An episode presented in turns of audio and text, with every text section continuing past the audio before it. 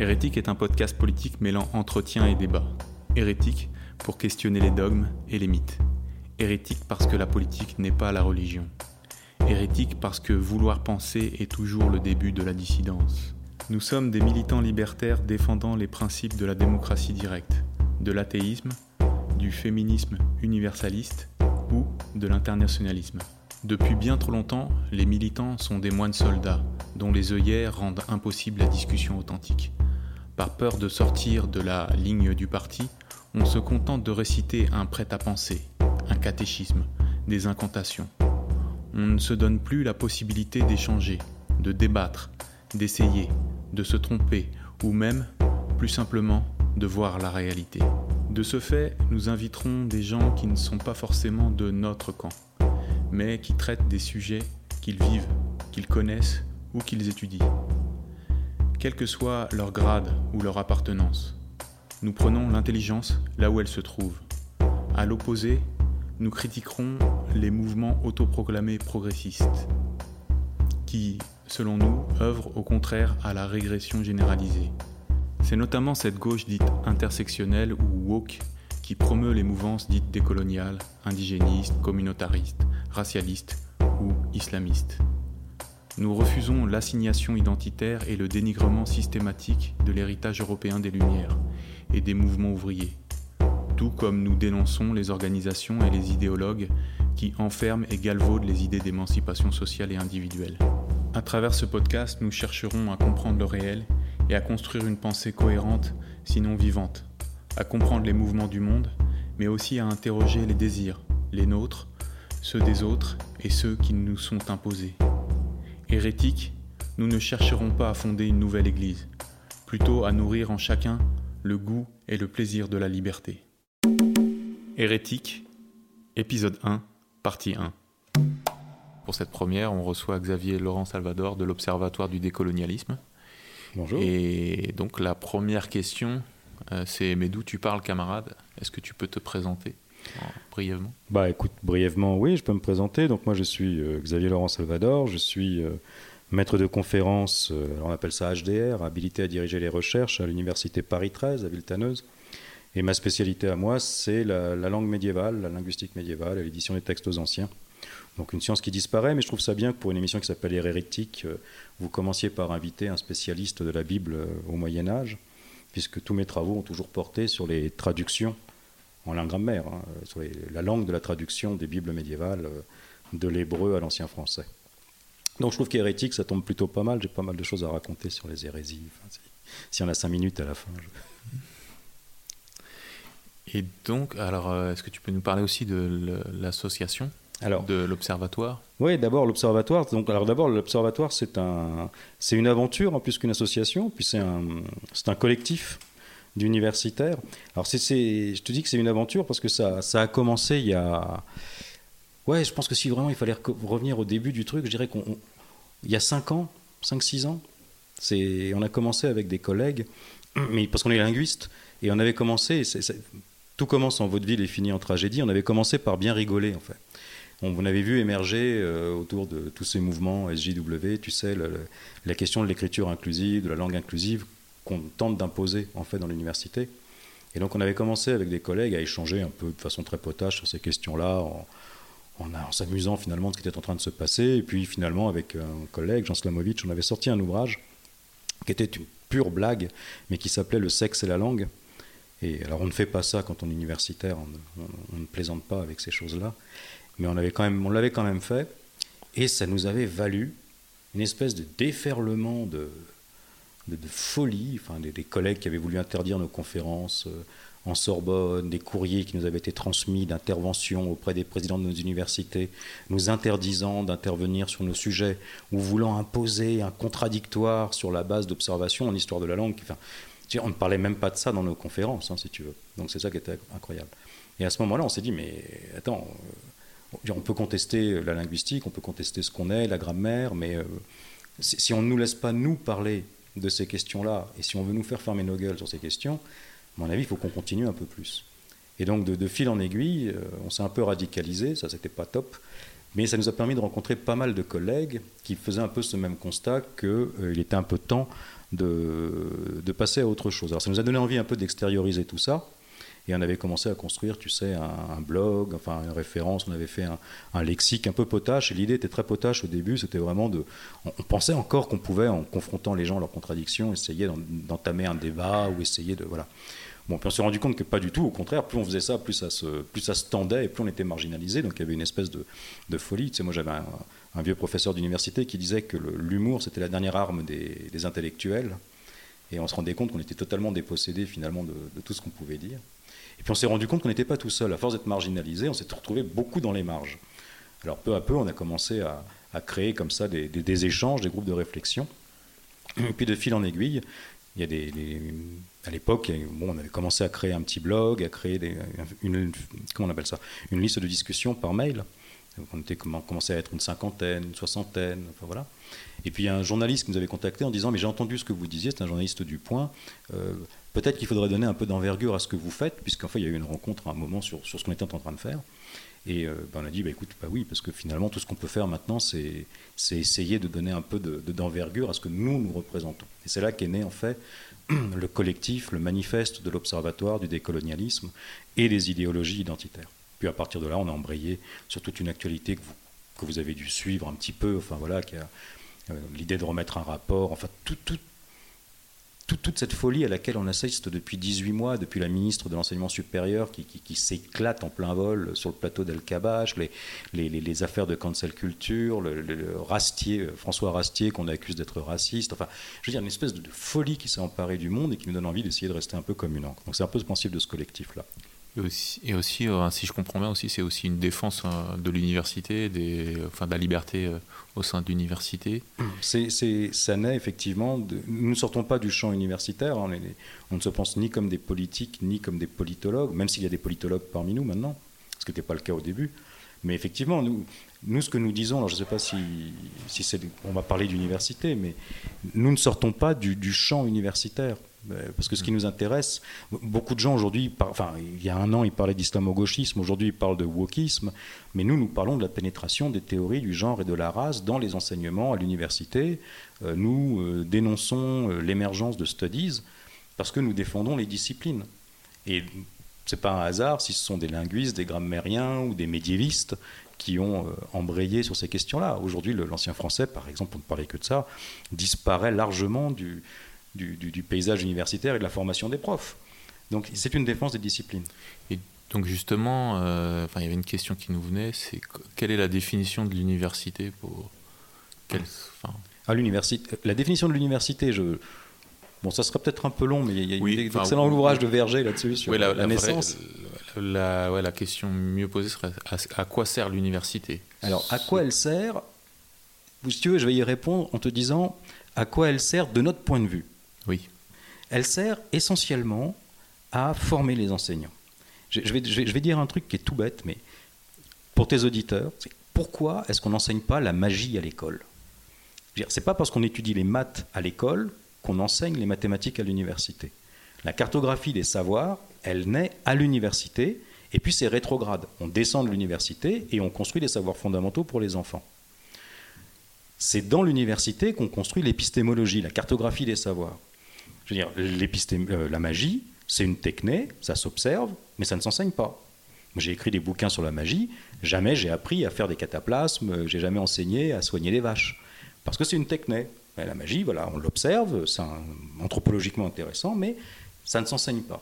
Et donc l'université, elle sert à construire ce que Rabelais appelle la tête bien faite et la tête bien pleine. Voilà, on est dans une espèce de pression sur les savoirs, les sciences, les disciplines, qui construisent la société de demain.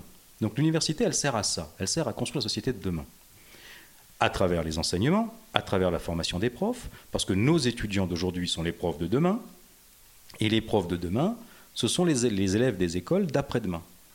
Si demain, tu vois apparaître un CAPES en magie, après-demain, tu auras un prof de magie, et dans trois, générations, on enseignera la magie.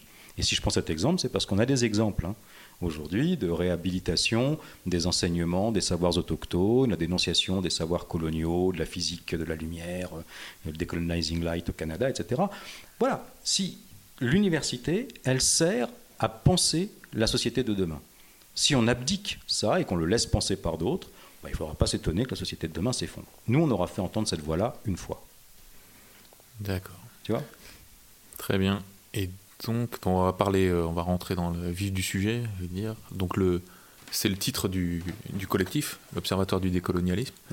Et donc, bah, oui, c'est des, comment, c'est les médias d'ailleurs qui, qui, disent que aucune définition n'existe. En tout cas, enfin, ce, ce, le décolonialisme, par contre, celui-là, il est revendiqué par les militants eux-mêmes. Donc, euh, est-ce qu'on peut rentrer dans les définitions bah, c'est Par exemple, ouais. décolonialisme, commençons par là. Bah, le, décolonialisme, comme, tu l'as dit, nous, on est entré par là parce qu'on n'a jamais revendiqué ni wokisme ni islamo-gauchisme, hein, parce que justement, c'est une catégorie qui est identifiée. Les études décoloniales, c'est quelque chose qui naît euh, si tu veux, dans les études euh, indiennes au début, enfin, ce qu'on appelle les post-colonial studies, etc., qui sont un mouvement légitime et très intéressant sur l'émergence d'une littérature postcoloniale, comment les euh, pays décolonisés du monde anglo-saxon se sont émancipés et ont se sont réappropriés les outils de la langue pour. voilà, c'est quelque chose de très intéressant, mais qui, par métonymie, dérive parce qu'il y a des mouvements politiques, parce qu'il y a eu une, euh, sociopolitique aussi euh, en Amérique du Sud qui a exemplifié euh, le, phénomène, qui postule que finalement l'Occident est colonial par essence, d'ailleurs qu'il n'est même pas colonial en acte, hein, mais qu'il est colonial par essence, donc il ne peut pas de toute façon décoloniser le monde dès lors que, par définition, toute pensée occidentale se veut coloniale.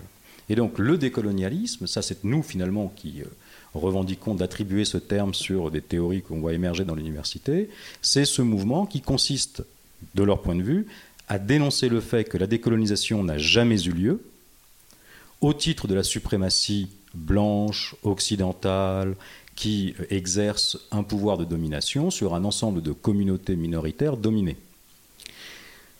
crimes de, de colonisation dont l'Occident ne peut pas de toute façon obtenir la rédemption, puisqu'il est constitutif, selon eux, de l'essence même de la civilisation occidentale, qui est coupable et responsable de cet asservissement des communautés.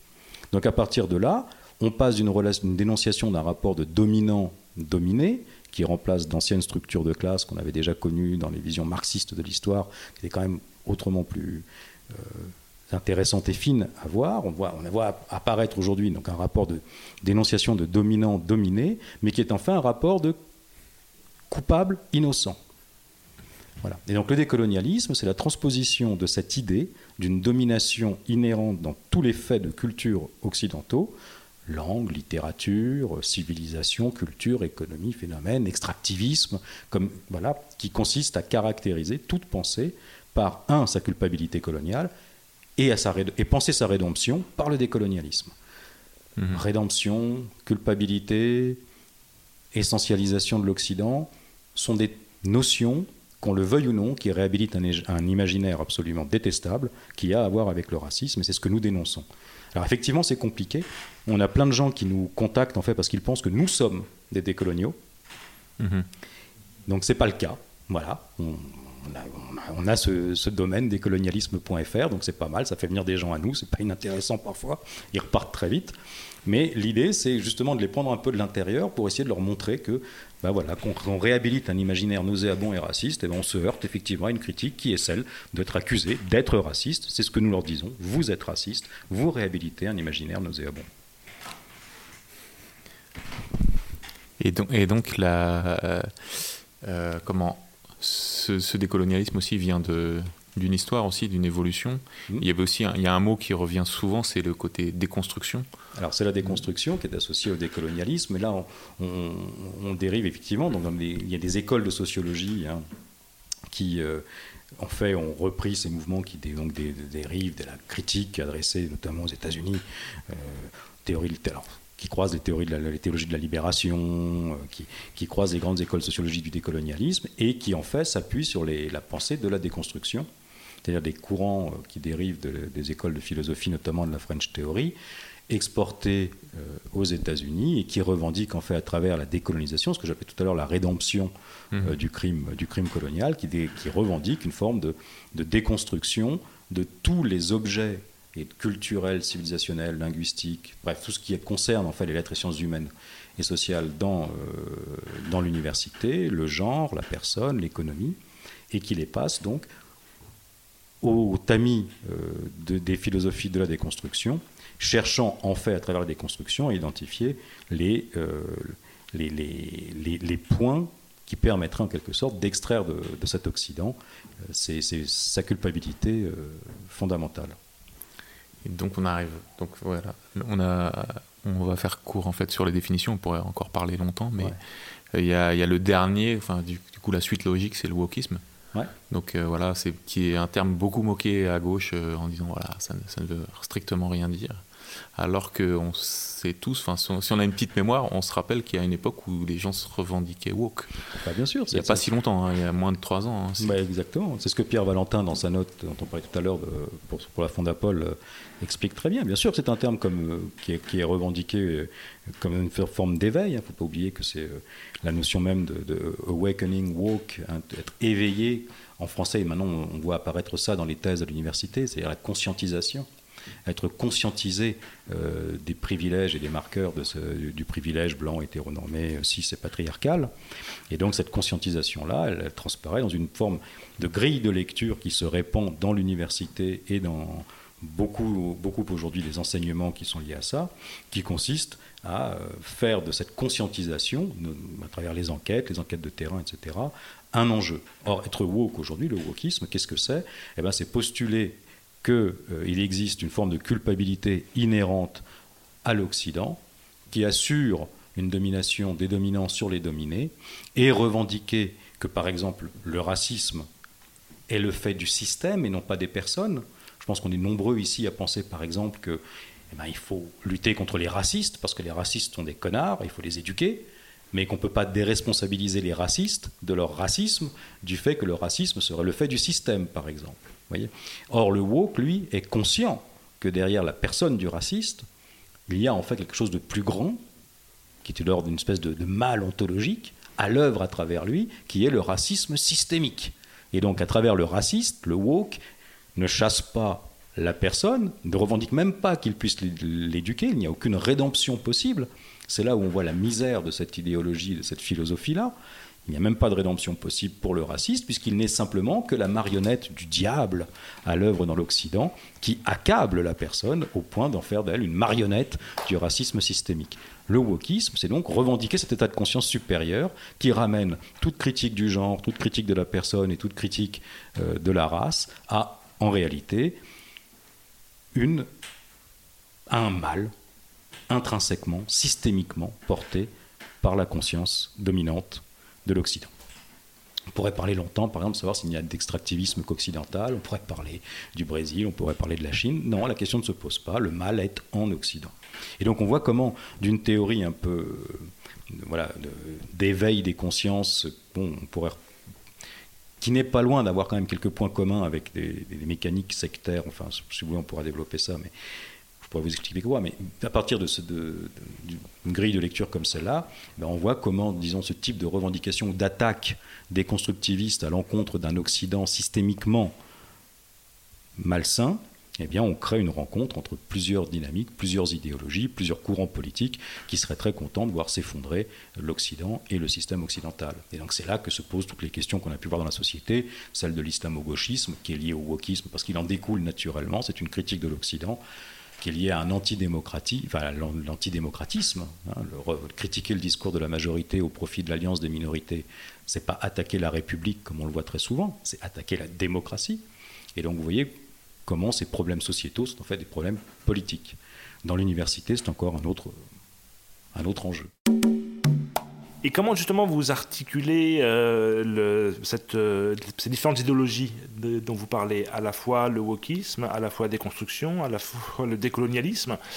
Parce que vous décrivez des mouvements euh, intellectuels, des mouvements universitaires, mais il y a aussi derrière une assise un peu plus importante que ça. Est-ce que vous pouvez développer bah, oui, il y, a une assise plus importante, c'est évident. C'est-à-dire que on, voit bien de toute façon que dans le contexte dans lequel naît, euh, par exemple, les discours de Grosse-Fogel sur le, décolonialisme, l'émancipation des peuples qui luttent contre euh, une Amérique euh, envahissante et des théories voilà, expansionnistes, c'est pas tout à fait le, le même contexte qu'aujourd'hui, mais il est évident que cette histoire qu'on connaît bien, par exemple, en Amérique du Sud, ça a été aussi, par exemple, des vecteurs d'introduction euh, de, mouvements euh, émancipateurs, par exemple en Afrique ou au Moyen-Orient. Donc on, voit que de toute façon, il y a quand même une, une, articulation, voilà. Euh, assez violente, disons, entre la, façon qu'on a de, penser la décolonisation, de se débarrasser de l'emprise occidentale, et puis des mouvements politiques qui, justement, revendiquent, à travers l'autonomie, le pouvoir politique ou l'affrontement politique. Et, c'est là où finalement on peut dire qu'entre l'islamisme, le décolonialisme, le wokisme, il y a une alliance qui est une alliance objective, c'est-à-dire qui n'a jamais été dit, et nous ne le redisons pas, et c'est pas du tout notre enjeu de dire que le wokisme est euh, un vecteur de l'islamisme, par exemple. Mais il est évident qu'il y a euh, une convergence d'intérêts euh, objective entre des mouvements qui cherchent à déconstruire l'Occident, déconstruire la langue, déconstruire le politique, et de l'autre des, des, mouvements qui cherchent à être des fronts de libération violents et politiques, s'appuyant sur la critique de l'Occident. Moi, je vais prendre un exemple, mais qui vient de mon université. J'espère que mon président ne m'écoute pas, mais Bon, on sait par exemple que des, des, associations comme le CCIF pratiquent l'écriture inclusive. On sait que les hijabeuses sont tout à fait capables de s'approprier euh, les codes aujourd'hui des SJW d'il y a 5 ou 6 ans. Parce qu'ils sont hype, jeunes, fun, ils disent yel, mais on sait très bien que le fond, finalement, euh, n'est pas du tout le même. Mais évidemment que cette apparence-là leur permet d'être un entrisme pseudo-progressiste qui leur permet de rentrer dans un discours de déconstruction. Et euh, à Paris 13, moi j'avais été sidéré d'apprendre quand on avait monté l'observatoire qu'on avait fait venir Assim Haït Yahya, à faire conférence euh, à l'université sur la laïcité radicale. Donc je, me suis procuré l'enregistrement, vous pourrez le consulter, j'ai retranscrit toute la conférence parce que ça m'intéresse. Et je veux dire, le discours d'Assim Aïtiaria sur la laïcité est un discours érudit, construit, qui parle à des jeunes. Hein, il leur dit des choses qui leur parlent tout en les amenant sur un terrain que je trouve extrêmement dangereux, qui est celui de dire que la laïcité est un outil d'oppression patriarcale, dominant, occidental, contre lequel il faut se rebeller pour permettre à la communauté musulmane de s'émanciper. le discours est complètement politiquement, mais il se tient dans l'université, et voilà. Donc je pense que cette convergence-là, il, il faudrait qu'on soit capable de la penser sans tout de suite rentrer dans l'anathème. Je veux dire, aujourd'hui, euh, le wokisme n'existe pas, mais les woke se vexent. C'est quand même un grand truc, ça. Je veux dire, ça, c'est quand même un truc qu'on m'explique. Le wokisme n'existe pas, mais le wokisme, c'est bien. Vous savez, c'est la phrase de. ça, ça n'existe pas. mais c'est bien. Et, mais ouais. Et enfin. C'est Mélenchon D'ailleurs, c'est comment C'est faux. Tout est faux. Mais en plus, si ça serait vrai, c'est bien. C'est toujours un, ouais, un tour, euh, un tour de passe-passe. C'est l'argument du chaudron. Quoi. Et voilà. Et c'est toujours voilà, le, du chaudron. Mais le wokisme n'existe pas. Mais les woke se vexent. Mais le but, justement, c'est pas d'accuser les décoloniaux ou de les mettre en situation de porte-à-faux vis-à-vis d'eux-mêmes. Que des mouvements de sociologie s'intéressent à la question, c'est leur problème. Mais nier l'idée qu'il y a une convergence idéologique entre des mouvements de contestation euh, de ce qu'est par exemple la République euh, française et des mouvements de déconstruction de ce qu'est l'Occident, bah, faut, faut vraiment être bouché pour pas le voir, pardon. Mm. Enfin, voilà. Oui, mais euh, je pense que c'est difficile à, penser parce que d'un côté, on, nous avons, euh, on, fera l'historique tout à l'heure, mais on a des mouvements euh, intellectuels qui, se revendiquent d'une grande littérature et de grands raisonnements. qui de fait pratiquent une sorte d'hypermodernisme ou plutôt de postmodernisme dans des milieux assez restreints. Euh, et souvent, on a l'impression qu'il y a beaucoup de bruit, mais, mais pas grand monde derrière. Alors qu'effectivement, il y a derrière euh, ces alliances entre, euh, entre les woke et notamment les islamistes, ou les woke et les islamistes, ou racialistes. Euh, il y a en fait euh, un énorme mouvement euh, d'alliance objective. Il y en a certains d'un côté qui déconstruisent l'Occident et d'autres qui reconstruisent un autre monde sur des bases prémodernes. Une sorte d'alliance entre les postmodernes et les prémodernes qui prennent en étau les restes de modernité qui sont encore là. et je pense que c'est difficile à penser pour beaucoup. Parce que c'est des alliances Qui, sont paradoxales et qui, sont, on entend rarement le fait qu'il euh, y a un, un, cisaillement idéologique en fait. C'est exactement ça, c'est un cisaillement idéologique. C'est beaucoup plus pertinent que les, idées d'écrasement euh, partenaire. C'est un cisaillement idéologique. C'est-à-dire qu'on on assiste à comme ça une, véritablement une lamellisation en fait de, de, de, de, l'outil progressisme qui est mis en fait à disposition, par exemple, des, de, certains mouvements aujourd'hui. Euh, pénétration. On pense à Fatma Wassa, on pense euh, à la boîte à idées. On voit, mais on voit à chaque fois quand même la passerelle avec ces grilles de lecture euh, en sociologie, puisque souvent ces mouvements naissent en fait euh, dans l'université, et on voit qu'en fait ces pénétrations des théories du genre et de la race, en fait, débouchent sur ce que eux-mêmes appellent. Il faut, il regarder la boîte à idées, hein, le discours de, cette association là dans le nord de la France, qui est une association uniquement de, de, jeunes doctorants en sociologie, qui revendiquent ce qu'ils appellent eux-mêmes la sociologie active. Alors qu'est-ce que c'est que la, sociologie active? C'est la transposition en fait de, ces mouvements déconstructivistes dans la société, dans des mouvements sociaux. Donc évidemment qu'on agrège dans, cette dynamique-là qui sort de l'éthique universitaire en quelque sorte, on agrège une dynamique qui devient du coup une dynamique politique. Et à partir du moment où on rentre dans le champ politique, bah, évidemment, on s'expose à ce que, vous décriviez, c'est-à-dire à, l'idée d'un cisaillement idéologique. Et c'est à ça qu'on assiste en ce moment. Et il faut en prendre conscience parce que les, les, derrière se, se, joue en fait la, recomposition sans doute euh, d'un paysage juridique euh, occidental, enfin beaucoup. Bon, voilà, qui trouve ses financements d'ailleurs dans de, grands mouvements, on pense à l'Open Foundation euh, de Soros, etc., qui financent ces actions-là, parce que derrière, il y a une volonté effectivement d'asseoir le discours des constructivistes, le sortir de l'université et l'implanter dans, dans le discours politique. Et je terminerai peut-être là-dessus, mais il faut bien voir qu'on a parlé de Grosse Fogel, mais enfin, une des personnalités euh, majeures des mouvements euh, décoloniaux, c'est Franz Fanon. Alors, il faut lire Franz Fanon, c'est extraordinaire. Les, donc, les, psychiatres, il analyse les, pathologies des, personnalités colonisées au, prisme du jugement que les malades psychiatriques portent sur eux-mêmes par rapport à l'idéal colon auxquels ils essayent d'adhérer. Et donc Franz Fanon rentre dans une dynamique qui est celle du débarrasse-toi du masque, tout ce que reprend euh, Thuram dans la pensée blanche, hein, débarrasse-toi du masque colonial, sois toi-même, etc., etc. Bon, mais il ne faut pas oublier que le trajet de Fanon l'amène à soutenir le FLN et à fabriquer des bombes. Et parce que c'est l'aboutissement, si vous voulez, dès lors qu'on rentre, mais c'est peut-être un peu plus, on sort un peu du sujet, mais dès lors qu'on rentre dans une pensée de l'action politique, il est évident que dans le, dans, dans, le champ euh, de la pensée politique décoloniale, on rentre dans l'action révolutionnaire, dans l'action subversive.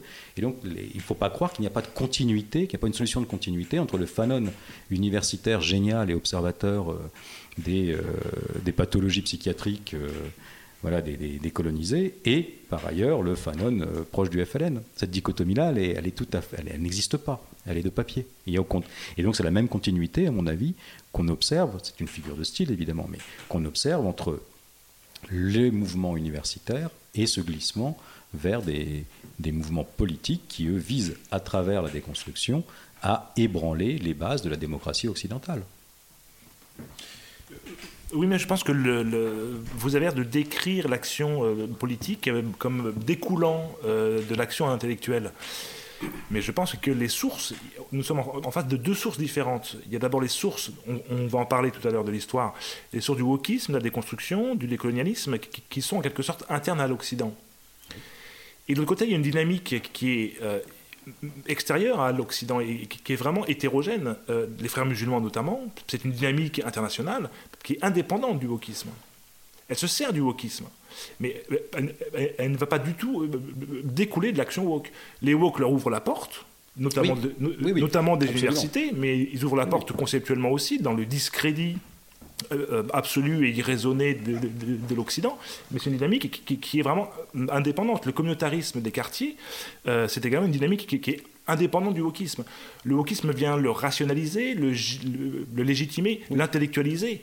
Mais, je pense que ce sont deux sources différentes. Oui, oui.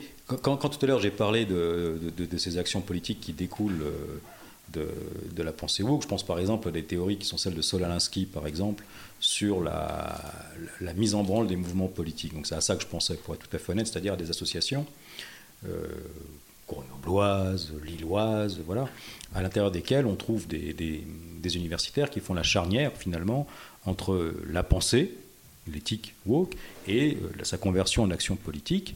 L'idée étant, euh, au bout de tout ça, hein, euh, d'être capable de financer une action au service d'une subversion du politique. Hein, c'est Solanaski. il faut des universitaires en costume à l'Europe pour demander des financements et des universitaires en jean sur le terrain pour agiter les, populations. Donc c'est à ça que je pensais dans un premier temps. Et c'est qu'ensuite j'ai dit, ça agrège évidemment une dynamique politique, c'est celle que, vous décriviez à l'instant, qui voit là une, fenêtre qui s'ouvre sur un univers qui leur était peut-être inaccessible avant que cette conversion, cette interface se fasse entre d'un côté le politique euh, l'élite, pardon, enfin la pensée universitaire qui légitime par la parole, parce que la parole universitaire pèse dans le, dans le discours public, et de l'autre une action qui leur semblait peut-être inaccessible. Bon, après, on pourrait dire, moi je connais sans doute moins bien la, les, modèles d'action euh, des frères musulmans, par exemple. Après, je pense qu'il y a aussi euh, des mouvements, enfin voilà, qui, qui naissent enfin, dans ces mouvements. Les woke, comme vous le disiez, alors ouvrent la porte et ils s'y engouffrent et ils ont très bien compris les codes de ce progressisme-là. C'est ce qu'on voit encore avec les hijabeuses, avec la boîte à idées, avec euh, les mamans, hein, euh, les sorties des mamans, l'accompagnement par les mamans. Euh, voilà, on voit apparaître voilà, une pensée du genre, une pensée de la femme, une pensée de l'écriture inclusive, etc. Tout ça se fait en des termes tout à fait compassés, mais tout à fait hétérodoxes par rapport à la pensée politique locale. complètement. Je suis d'accord donc on a, on, a, on a un peu évoqué l'histoire avec François Non, on peut peut-être revenir euh, aux sources. Euh, donc il y avait comment, une description qui était euh, les différents âges critiques en fait. Ouais, c'est Pierre-Henri Tavoyot qui, qui propose ça. D'ailleurs, je, je renvoie vos auditeurs aux, aux excellentes écoutes du colloque hein, que nous avions organisé les 7 et 8 janvier, donc c'était il y a longtemps, si je m'étends mais. mais. Mais quand même, la, la page est toujours accessible, ça j'en suis sûr. Alors, effectivement, donc, les sources de la déconstruction, il y a une grande figure, de, une grande figure de, intellectuelle, une grande figure psychique hein, qui, qui, fonctionne, c'est la métonymie, c'est le, glissement, la figure de continuité qui, qui motive des relations entre des, enchaînements logiques. L'idée de la critique, d'une théorie critique euh, des idées et des discours, c'est quelque chose qui s'ancre dans le discours philosophique de la modernité. Bon, là, c'est le médiéviste qui parle un peu à regret. on pourrait parler de la philosophie médiévale, mais c'est pas l'objet, j'ai bien compris. Mais il y a une théorie critique du discours qui se construit de Descartes, grosso modo, à Kant. Hein, c'est le, je, doute de tout. Enfin, repenser dans les méditations métaphysiques. Là, si j'observe des gens dans la rue vue d'en haut, je ne vois que des ronds. Si un démon euh, se moquait de moi euh, façon Matrix, alors Descartes dit pas ça, mais enfin, si un petit démon trompait mes sens et que mes cinq sens étaient en fait connectés à des petites machines Linux qui tromperaient mes sens en permanence, il ne me resterait rien à penser à part moi-même, et de là découle la certitude que je pense, je suis, et donc de là repart un mouvement qui nous, nous intéresse, qui est le mouvement de reconstruction du monde légitimé par la conscience de soi. Hein, évidemment, donc c'est cette amorce de la, de la critique, de la perception rationnelle de l'univers, qui, qui, met finalement, hein, si on peut considérer qu'auparavant il y avait donc le monde et puis la raison qui le regarde. Là, avec Descartes, évidemment, on rentre dans une théorie critique qui fait de la raison le pivot de la pensée du monde, ce qui est déjà un décentrement incroyable. Et ce qu'expliquait Pierre-Henri Tavoyot, si j'ai bien tout compris, c'est qu'on va basculer progressivement avec les Lumières, et notamment avec cette espèce de révolution kantienne de la pensée de l'objet, au décentrement absolu de la conscience, dans son incapacité à, objectiver, enfin, enfin, à se dissocier de l'objet qu'il observe, et à inventer les outils consensuels et conventionnels entre les sujets observants pour établir un constat de réalité qui devient une façon de décrire l'objet, le monde devenant donc le résultat de cette convention de langage, qui place non seulement la raison avant le monde observé, mais le logos avant la raison, puisque c'est dans la parole et dans l'échange de la parole de deux, de deux sujets observants que se construit la réalité de l'objet observé. Voilà. Et donc on peut dire que dans, cette, dans ce premier mouvement, qui est donc de la critique voilà, vers la logique, on a une pensée de la déconstruction. Alors, sans que ce soit une pensée de la déconstruction au sens qu'on donne à ce terme depuis le début, mais c'est l'idée que le, monde est inconstruit. Donc, il est du coup susceptible d'être déconstruit. C'est un peu, je crois, l'objet. Mais ce qui est intéressant, c'est que la philosophie et la logique nous donnent les outils pour au moins nous accorder sur un, l'idée de la conscience de soi dans un monde qui est inconstruit, et deux, dans la façon d'échanger, et c'est ce qui fait science dans l'université, d'échanger autour de l'objet pour construire une physique, voire une métaphysique qui nous renseigne sur le monde, et de alors la langue devenant l'objet d'investigation. là, je tire un peu vers la langue, mais si vous voulez, je pense quand même que c'est là que ça se joue. Les théories de la déconstruction sont les héritiers, sont les héritières, pardon, en quelque sorte, de euh, de ce mouvement d'une déconstruction possible de tous les construits. Hein, l'idée serait que la philosophie, la théorie critique, n'aurait pour but que de dénoncer tous les biais de pensée qui instruisent le monde pour ceux qui l'habitent et qui autorisent la déconstruction du monde, dont on n'est pas dupe finalement, hein, dans cette idée qu'on est toujours trompé euh, par le monde, donc on est quelque part dans une idée d'une déconstruction qui est héritière de cette euh, pensée de, de, la philosophie euh, des âges, donc de la, de la, raison et de la critique. Alors évidemment, depuis les années 70, la déconstruction a connu en quelque sorte une modification, une néologie sémantique, puisqu'elle n'est plus simplement une... pas simplement, c'est non, je me rends compte que c'est con ce que je dis. C'est pas que c'est simplement, elle n'est plus une pensée de la, de la déconstruction de l'objet dans le cadre des sciences, mais elle devient une pensée des relations sociales qui serait le cadre enfermant dans lequel la conscience totalement libre et informée subit des pressions qui la construisent, malgré elle c'est la transposition de la philosophie, en quelque sorte, à une sociologie de l'individu. Hein, euh, on n'est pas femme, on le devient. On n'est pas homme, on le devient. On n'est pas blanc, on le devient. On n'est pas noir, on le devient. Bref, autant de pensées des relations sociales, donc des relations politiques et non plus philosophiques, des individus qui subissent à travers la société et tout ce qui en émane une pression qui l'amène à être ce qu'il est puisqu'au cœur de cette pensée de la déconstruction, qu'on le veuille ou non, il y a la question de l'identité. qui suis-je? Cette accélération-là, alors elle est, brillamment euh, pensée euh, par les... Ça, ça, ça commence euh, dans quelles années Parce qu'on a souvent... Comment Derrida, Deleuze, Foucault. Ouais. C'est dans les années 70, effectivement. Je pense qu'on peut penser que cette, c'est de voilà Bourdieu, Derrida, Foucault, Lacan, cette déconstruction de tout, de, de de tout ce qui fait l'individu penser comme l'objet du social, comme objet de la mmh. société ou de sa sociabilité. C'est-à-dire que la langue ne se pense plus comme un invariant, mais elle se pense comme une sociologie du discours. Euh, l'individu ne se pense plus en tant qu'être ou en tant qu'étant, mais il se pense en tant qu'être social. C'est le, c'est le garçon de café chez Sartre, hein, qui n'est jamais garçon de café que parce qu'il s'attribue, etc. Donc tout est revu à l'aune de l'interaction sociale, conçu comme le carcan dans lequel émerge l'identité identité héritée, on doit se débarrasser du poids de l'héritage, et identité forcée par l'actualité de la société, l'actualité de la sociabilité. Donc la déconstruction se veut un, outil d'émancipation. Mmh.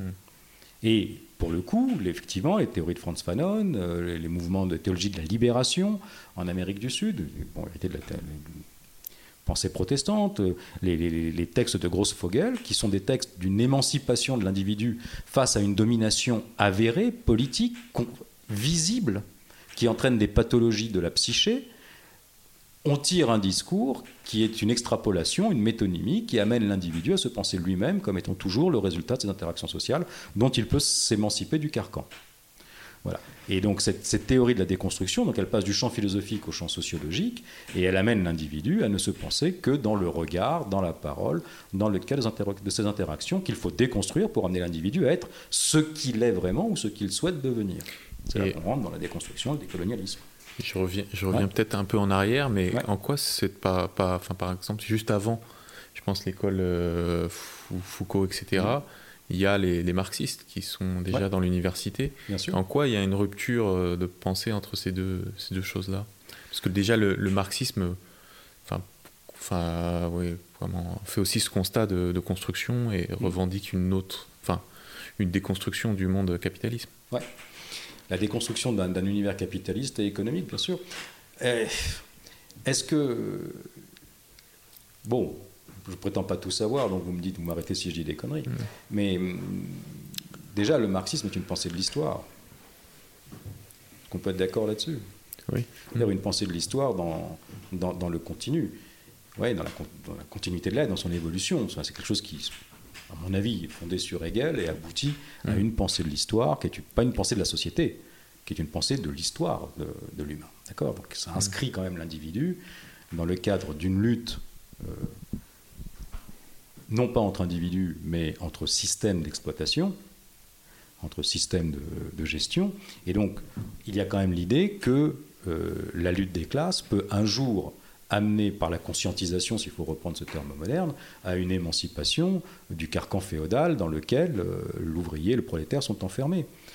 Euh, enfin, je ne sais pas, moi, il y a un exemple qui m'avait beaucoup frappé. Par exemple, sur la place de la femme dans le discours marxiste, moi j'ai beaucoup lu Alexandra Kollontai, que je trouve puissante. Enfin, je trouve qu'elle a une vision euh, de la place de la femme dans le système prolétarien absolument extraordinaire. Enfin, je veux dire, ce qu'elle explique, et alors je vais le résumer en deux mots, ça va être con, mais c'est pas grave. Enfin bon, c'est que le prolétaire est au service du capital et que donc sans le prolétaire, le capital ne fructifie pas. Donc le capitalisme est condamnable parce qu'il est voilà, mais que au sein de la famille, au sein de la cellule familiale, la femme est le prolétaire du prolétaire puisqu'elle permet au capitalisme de survivre parce que c'est elle qui alimente le prolétaire dans sa, survie. Et donc la place de la femme est beaucoup plus puissante qu'elle n'en a l'air, parce qu'elle est extrêmement subversive. Le jour où elle coupe les vivres, c'est évidemment tout le système capitaliste qui s'effondre. Elle a une vision euh, de la place de la femme dans, le système d'exploitation qui, est, un, subversif, mais surtout qui, est une pensée, comment dire, structuraliste de la chose qui ne se pense pas uniquement au rapport de domination, qui pense le rapport de domination dans sa, dans sa, subversion. Mmh. La femme peut changer le cours de l'histoire, s'en affranchir et participer à un mouvement d'émancipation globale. Dans la relation de domination telle qu'elle est décrite dans les colonialismes aujourd'hui, tu n'as pas une pensée de l'histoire, tu as une résignation au rapport de domination qui doit aboutir à la destruction du dominant. Mmh. À la destruction du système qui permet la domination, à la destruction du dominant. C'est-à-dire qu'on passe de la subversion de l'idéologie ou du système à, un affrontement entre les individus. Rien n'est sauvable dans l'Occident. Je ne sais pas si vous vous rendez compte à quel point cette pensée-là est euh, sectaire, misérabiliste et apocalyptique en quelque sorte par rapport au discours marxiste. Enfin, c'est effrayant. Mais c'est un petit peu moi la critique que j'émettrais à propos de, de, de, ces, de ces trois âges de la déconstruction, l'âge classique dont vous avez parlé, Descartes et, Kant, le deuxième âge, euh, Derrida, Foucault et consorts, et aujourd'hui on vit le troisième âge. J'ai tout à fait entendu le déroulement du raisonnement, mais mais quelque part, j'ai l'impression qu'il y a une forme de légitimation des mouvements euh, décoloniaux à travers cette inscription dans la philosophie. Alors que justement, ce que vous commenciez à dire, euh, il y a comme une rupture qui me semble assez profonde entre la philosophie occidentale et cette sorte de bouillie décoloniale que l'on a aujourd'hui. Il y a quand même euh, plusieurs différences de fond. Euh, alors je ne sais pas, est-ce que vous pouvez en, parler Parce que notamment en, termes de marxisme, nous ici on serait quand même plus ou moins du mouvement ouvrier, non pas du marxisme, mais du mouvement ouvrier, donc qui est à l'origine euh, des mouvements euh, marxistes et, totalitaires plus, un peu plus tard, malheureusement. Mais il y avait une revendication, il y avait un, horizon politique, même en philosophie. il y a un horizon politique. Ce qui était visé était comme l'autonomie de la pensée. Bah Là, on voit plutôt une, une destruction, une autodestruction de la pensée. Ah bah, il n'y a, aucun horizon. C'est-à-dire, euh, en quelque sorte, les mouvements d'émancipation, qu'ils soient ou politiques ou philosophiques, visaient l'autonomie au sens de Castoriadis, une, une autonomie de la pensée, une autonomie d'action, euh, qui nous semble tout à fait respectable. Mais aujourd'hui, on est plutôt en face de mouvements qui visent l'anomie, c'est-à-dire la destruction de toutes les règles non pas pour en inventer d'autres, mais la destruction en soi de toutes les règles. Oui, parce qu'elles sont marquées par le, par, le, par le saut du, de cette espèce de, péché originel. la destruction euh, de, de, de, tous les rapports, de tous les rapports sociaux, la, la destruction de l'identité, euh, ce qui est visé est, en fait une annihilation de tout, alors avec derrière une, sorte de messianisme religieux où, on, pense que, que, surgira du chaos engendré, parce que ça peut engendrer un chaos, surgira un ordre nouveau, mais dont on ne peut absolument rien dire, qui sera lui-même, j'imagine, à déconstruire. Donc, on est, on, est, dans une bouillie absolument totale. Ouais, complètement. À Bordeaux, chaos. Euh, c'est quelque chose qui intéresse les, hérésies, mais je ne crois pas qu'on en soit là, malheureusement. Oui, voilà, mais tu parlais de Castoriadis, bah oui, complètement. C'est-à-dire qu'il y avait un horizon politique, une pensée de l'histoire qui était censée amener, enfin, on pourrait en parler longtemps, mais il fait une espèce de, reconstruction de. Enfin, le marxisme vise en fait quelque chose qui, un, est important, c'est la, la, la, la subversion des structures Parce que moi, je crois que ce qu'on a perdu, si tu veux, entre, si vous voulez, entre le, les années 50, enfin entre les mouvements marxistes et puis le, décolonialisme comme il émerge aujourd'hui, c'est qu'on a perdu le structuralisme. On a, perdu la pensée de la structure. C'est quand même, enfin, on, avait les outils, surtout en France, on avait, on avait le structuralisme en littérature, on avait, on avait de Jeannette Abarth, on avait, on avait construit les outils de la structure, structure politique, structure de l'histoire, etc.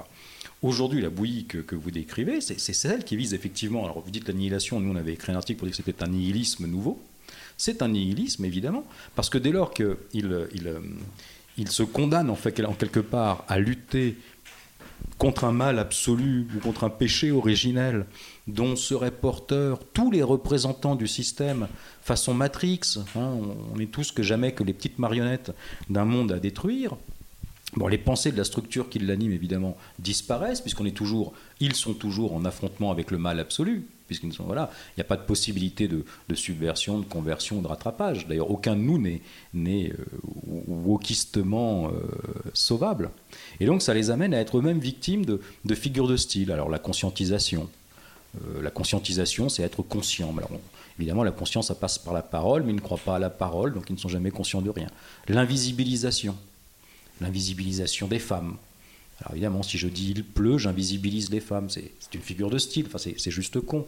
Hein, les femmes disparaissent pas quand je dis il pleut, puis elles continuent. Puis alors, elles se, elles se diluent, elles fondent. Moi, ma femme, quand il pleut, je, vois bien qu'elle est toujours là. Hein. je me fout le parapluie dans la gueule, il n'y a pas de doute. Vous venez d'entendre le premier épisode de la première saison du podcast Hérétique. La deuxième partie de l'entrevue avec Xavier Laurent Salvador sera disponible dans deux semaines. Pour compléter l'émission, les liens sont disponibles sur le site hérétique avec un s.fr.